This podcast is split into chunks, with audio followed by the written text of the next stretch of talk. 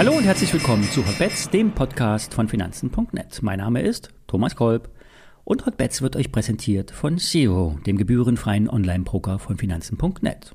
Es gibt eine Trade-Aktion bei Zero. Wenn ihr ein Viel-Trader seid, dann bekommt ihr entweder eine Magnum-Flasche Dom Perignon geschenkt, eine Apple Watch, ihr könnt einen Tag Porsche 911 fahren oder alternativ 400 Euro in Bar. Bedingung, in den nächsten drei Monaten müsst ihr mindestens 100 Trades in Optionsscheinen und Zertifikaten pro Monat machen, mit einem Mindestvolumen in Höhe von 1000 Euro pro Transaktion. Für wen das was ist, in den Shownotes gibt es einen Link, dort stehen alle Bedingungen. Wer Kunde ist, nimmt automatisch an der Aktion teil, Neukunden müssen ein Depot eröffnen und traden. Alle nachfolgenden Informationen stellen wir immer keine Aufforderung zum Kauf oder Verkauf der betreffenden Werte dar. Bei den besprochenen Wertpapieren handelt es sich um sehr volatile Anlagemöglichkeiten mit einem hohen Risiko. Dies ist keine Anlageberatung und ihr handelt wie immer auf eigenes Risiko. Ja, es muss mehr sein als nur die Angst vor der Zinsanhebung der Notenbank. Es muss mehr sein als die bereits bestätigte Rezession, in der wir uns wahrscheinlich befinden. Es könnten die Terminmärkte sein, die den DAX so dermaßen unter Druck bringen. Nächsten Freitag ist der kleine Verfall und es könnte sein, dass sich die Stillhalter von Short-Positionen eindecken mussten und damit den Abwärtsdruck erhöhten. Die dicksten Puts, die mit dem höchsten ausstehenden Volumen, die liegen alle im Geld. Bei 13.000, bei 12.9, bei 12.8, 12.7, alle unter Wasser. Wenn nun diese Optionstrades durch Gegengeschäfte neutralisiert sind, könnte der Druck nachlassen. Aber erst über 12.7 hält sich das Bild beim DAX auf. Übergeordnet spielt die Notenbank weiterhin eine Rolle. Im Juli werden die Zinsen weiter angehoben. Das lässt sich auch am Dollar ablesen. Dass nämlich der Euro sehr weich ist, sehr weich nämlich. Wir merken das im Alltag weniger, weil wir nur selten Geschäfte außerhalb der Eurozone machen. Wer zum Beispiel im Sommerurlaub in die Schweiz fährt, wird mit der Umrechnung kein Problem mehr haben. Eins zu eins steht der Schweizer Franken zum Euro. Und damit kostet eine Pizza am Zürichsee nicht 40 Schweizer Franken, sondern äh, jetzt auch 40 Euro. Und für die deutsche Industrie müsste das eigentlich im Umkehrschluss äh, gut sein, müsste eigentlich die Schmerzen lindern. Wenn man nämlich Exporte in Dollar bekommt, bekommt man mehr Euros unten raus.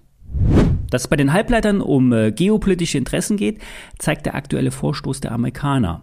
Nämlich, die wollen äh, der holländischen Firma ASML den Verkauf von Werkzeugen zur Chipherstellung nach China verbieten. ASML stellt sogenannte Lithografie-Werkzeuge her die zur Herstellung von allen Arten äh, von Chips verwendet werden. Es ist nämlich zu befürchten, dass die Chinesen durch moderne Chip-Packaging-Technologien extrem leistungsfähige Chips entwerfen könnten, die dann auch militärisch eingesetzt werden könnten. Und das soll mit diesem Bann verhindert werden. Das Thema will uns sagen, Europa und die USA wollen ihre Technologieführerschaft sichern und wir brauchen Produktionskapazitäten außerhalb Chinas. Ein Waferhersteller, der zu den Qualitätsführern der Branche gehört, ist die deutsche Siltronic. Siltronic stellt die Grundmaterialien her, auf denen die Chips gebaut werden. Auf den Wafern werden, vereinfacht gesagt, die Schaltkreise eingebrannt und zu hochkomplexen Speicherchips zusammengepackt. Siltronic sollte ursprünglich von der taiwanesischen Global Wafers übernommen werden. Der Preis lag bei 145 Euro pro Aktie. Das entsprach im Jahr 2021, also im letzten Jahr, 4,4 Milliarden Euro. Die deutsche Bundesregierung hatte dann schlussendlich das Geschäft nicht genehmigt. Heute steht die Aktie bei rund 66 Euro, Marktwert 4, äh, 2 Milliarden Euro. 4 war das vor dem Angebot. Die Produktionsstätten sind voll ausgelastet. Klar, Halbleiterhersteller sind die Vorläufer der Rezession. Hier werden als erstes die Aufträge storniert und Überkapazitäten werden sichtbar. Das zeigt, äh, zeigt sich auch an den Kursen der größten Semiconductors. Börse Online ist aber der Meinung, dass die Aktie von Siltronic preiswert ist und auch eine Übernahmespekulation nicht ausgeschlossen werden muss. Zum einen würde sich ein Ankerinvestor, die Wacker Chemie, von seinem 30-prozentigen Anteil trennen, wenn der Preis höher wäre. Aus Wacker Chemie oder der Wacker Tochter ist die Siltronic in den 90er Jahren hervorgegangen. Zum anderen läuft die Produktion bei Siltronic am Anschlag. Gegenteiliges ist derzeit nicht bekannt, also nicht Überkapazitäten, sondern Vollauslastung.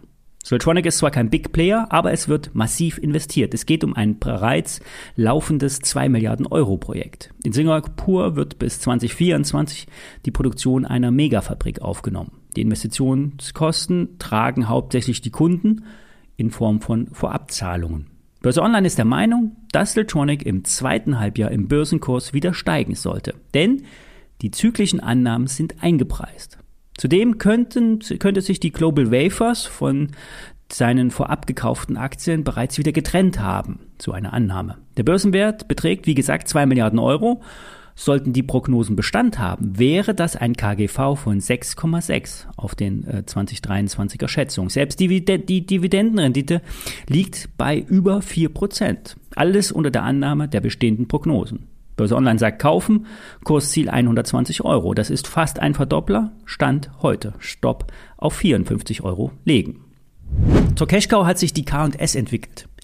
Die ehemalige Kali und Salz hatte jahrelang schwere Probleme, hohe Schulden, hohe Produktionskosten, schwache Kalipreise und viel Material aus den osteuropäischen Staaten. Die Lage hat sich schon lange vor dem Ukraine-Krieg gedreht. Es fing an mit den Sanktionen gegen Belarus. Es durften schon seit längerer Zeit äh, keine, Kali-Produkte mehr aus dem Land gekauft werden. Und nun kommen aus Russland keine Exporte mehr dazu. Und das reduziert die Menge auf dem Weltmarkt und lässt die Preise steigen. K&S hat äh, auch Produktionsstätten in Kanada und kann von dem starken Dollar äh, profitieren. Auf Euro umgerechnet ist das ein Booster für den Überschuss. Bis 2023 will sich die hessische Firma schuldenfrei präsentieren. Die Nachfrage nach Kalidünger sollte hoch bleiben und die Inflation kann an die Kunden weitergegeben werden. Die Analysten preisen zwar einen Gewinnrückgang ein, das Unternehmen wird allerdings nur mit einem vierfachen Jahresgewinn bewertet. Für Börse Online ist das letzte Hoch das Ziel, 35 Euro. Aktuell steht die Aktie unter 20 Euro. Der Börsenwert beträgt 4 Milliarden Euro. Das Risiko ist hoch, denn es ist nicht klar, wo die Konsolidierung bei der Aktie beendet ist. 20 Euro sollte aber eine gute Basis für einen Bounce sein. Das war's für heute. Bis morgen.